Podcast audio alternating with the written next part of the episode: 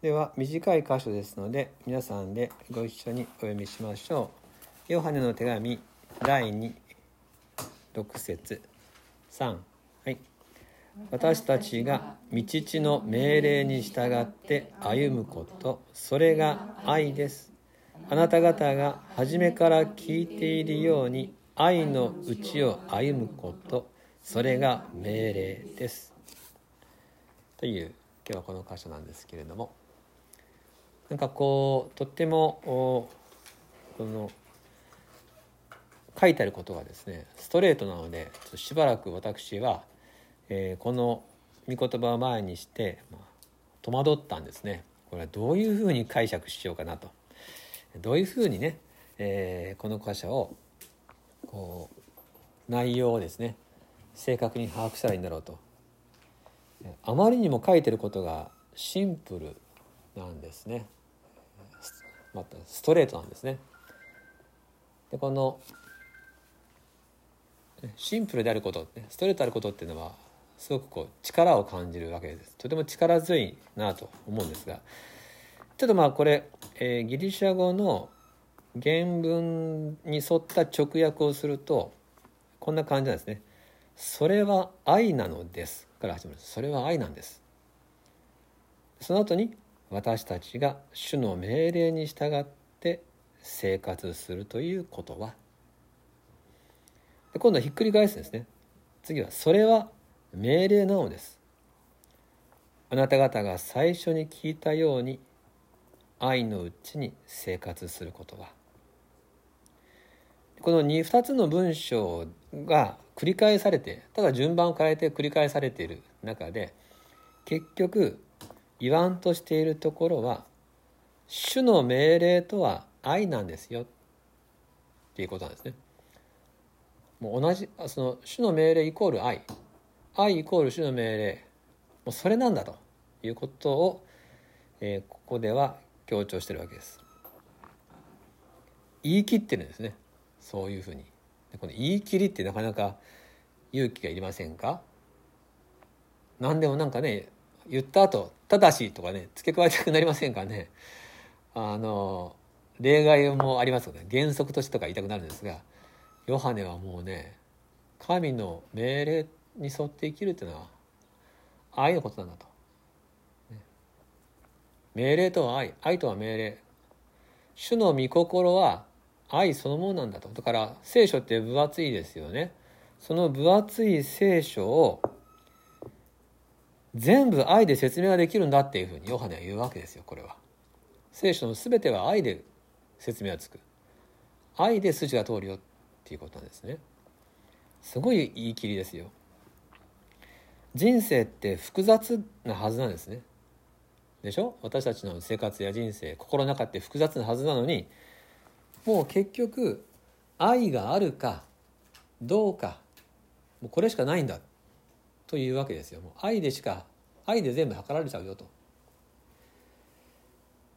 神様の前では全てのことがたった一つの基準で判断される。愛なのかそうじゃないのかですね。ということを、えー、ここから言うことができるわけですね、えー、これはちょっとあの何というかあまりにも私たちクリスチャンですからね。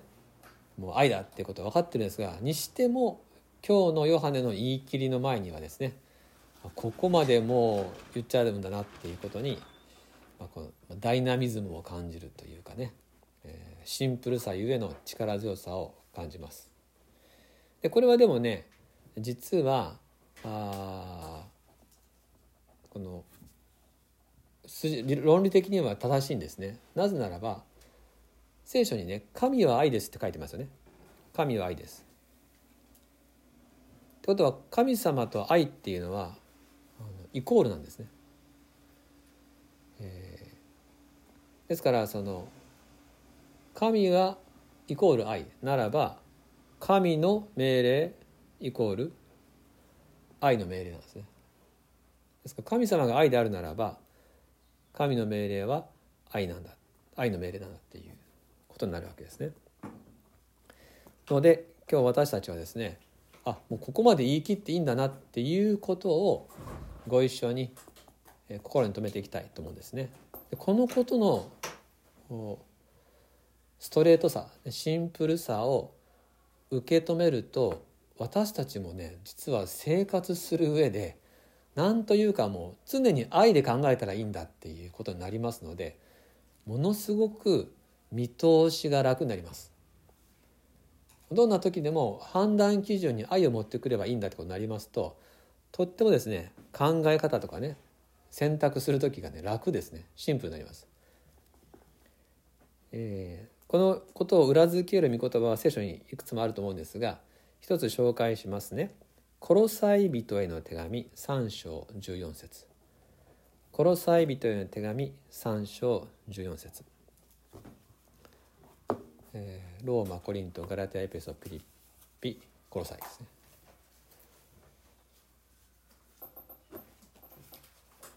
はい。コロサイ3章14節。ここもじゃあ一緒に読んでみましょうか。よろしいですか？コロサイ3章14節。何ページですか？405ページ。405ページ。はい一緒に見ましょうか。コロサイ3章14節3。はい。そしてこれらすべての上に愛をつけなさい。愛は結びの帯として完全です。ね。愛は結びの帯として完全です。もういろいろ身支度を整えるかもしれないけど最後に締めるのは愛だよと。これで全部が完全に、えー、整うよっていう。私たちは何をする時も何を話す時も最後にね、えー、贈り物のリボンをかけるように、えー、愛の結んで終わりと。愛で決着がつくよと。ということです。これ逆に言うととっても怖いことで何をしても何を言っても愛がないんだったら無駄なんですね。何でも何もならんよっていうことであるのでそう考えるとちょっとね怖くなるというかですね。ドキッとしますよね。私たち愛で考えとるかなとかね。愛で話してるかなと。よくねあのこんなことありませんか、えー、人の言葉や行いにあのちょっと戸惑うことないですかね。あなんでこの人こんなこと言うんだろうとかね。なんでこんなことするんだろうっていうふうに。その時に愛で結べる人はねすごい楽なんですよね。そこに愛で受け止めれる人はああの人この間入院されとって退院されたばっかりじゃけいろいろとまだストレスがあるんだろうなとかねそういうふうに考えたり。あるいはあああの人は今こういう境遇の中でここに気を使ってくれとってこれを大事にしようというこだわりの中でああ言ったんだなとかね。あ私のために心を鬼にしていてくれたんだなとかね。愛が働けばですねもうどんどんと、え、良いように前向きにそういうふうにね理解できるんですよ。まあね、愛っていうのはね発見や想像の力があります。ところがこの愛っていうもので受け止めなかった場合悪い方に悪い方に考えるわけですね。ああの人悪意があるなとかね。この間まだあの人失敗しとってなまた同じことを繰り返しとんじゃとかね。そうやって、えー、愛のない解釈をしようとするとより悪い方によりへんてこな方向にもなります。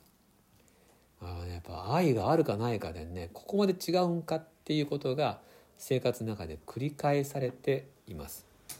ヨハネは命令は愛愛は命令。もう愛が全部だよと。愛が結びのみとして完全なんだよと。私たちの主イエス様のことを考えてみたいんですね。イエス様はどうだったか。イエス様はやっぱり愛なんですよね。全部。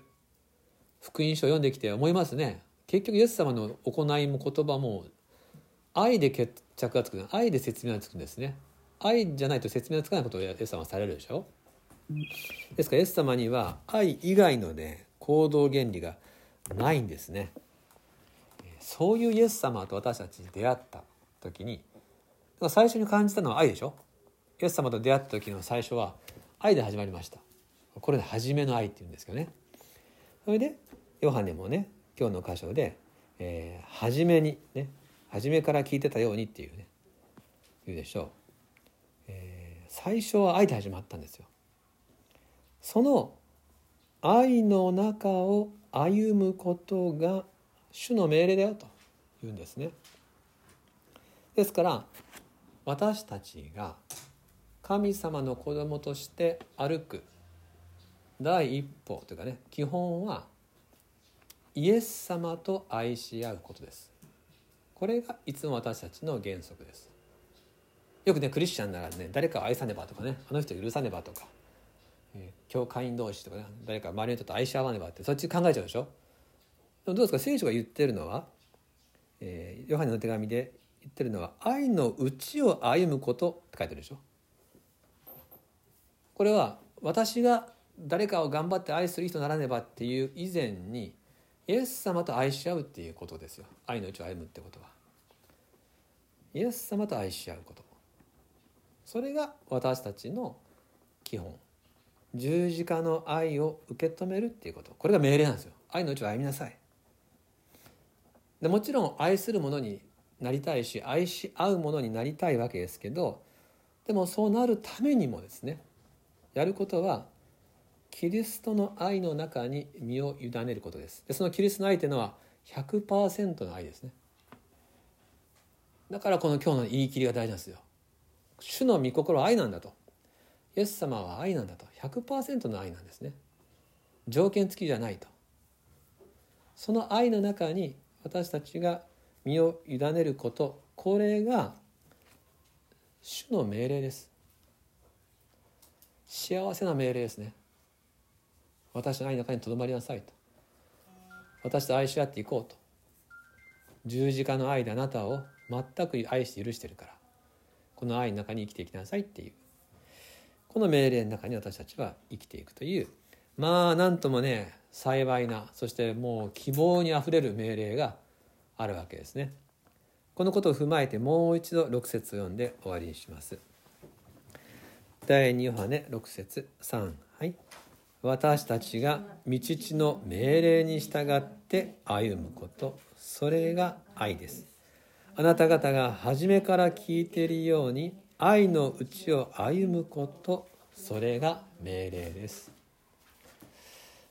一言お祈りします。天のお父様聖書の言葉には驚かされます。複雑な人生。深い、えー、微妙な事柄の中に生きているように思いますがあなたの前では結局全部が愛で解決がつくこと。私たちの生活人生をまた結局は愛のあるなしでことが決まることを改めて教えられました。そしてイエス様はただ愛だけで私たちを見てくださり十字架で死んでくださりこの愛を受けようとおっしゃってくださった。100%の愛の中に生きることがあなたの命令。幸せな命令の中に身を委ねてどうぞ御心のままに私たちをこれからも整えてくださってあなたのように純粋な愛を持って誰かを見ることができたらと願いますができない私をも包んでくださる主の愛を今日ご一緒に感謝したいと願っております。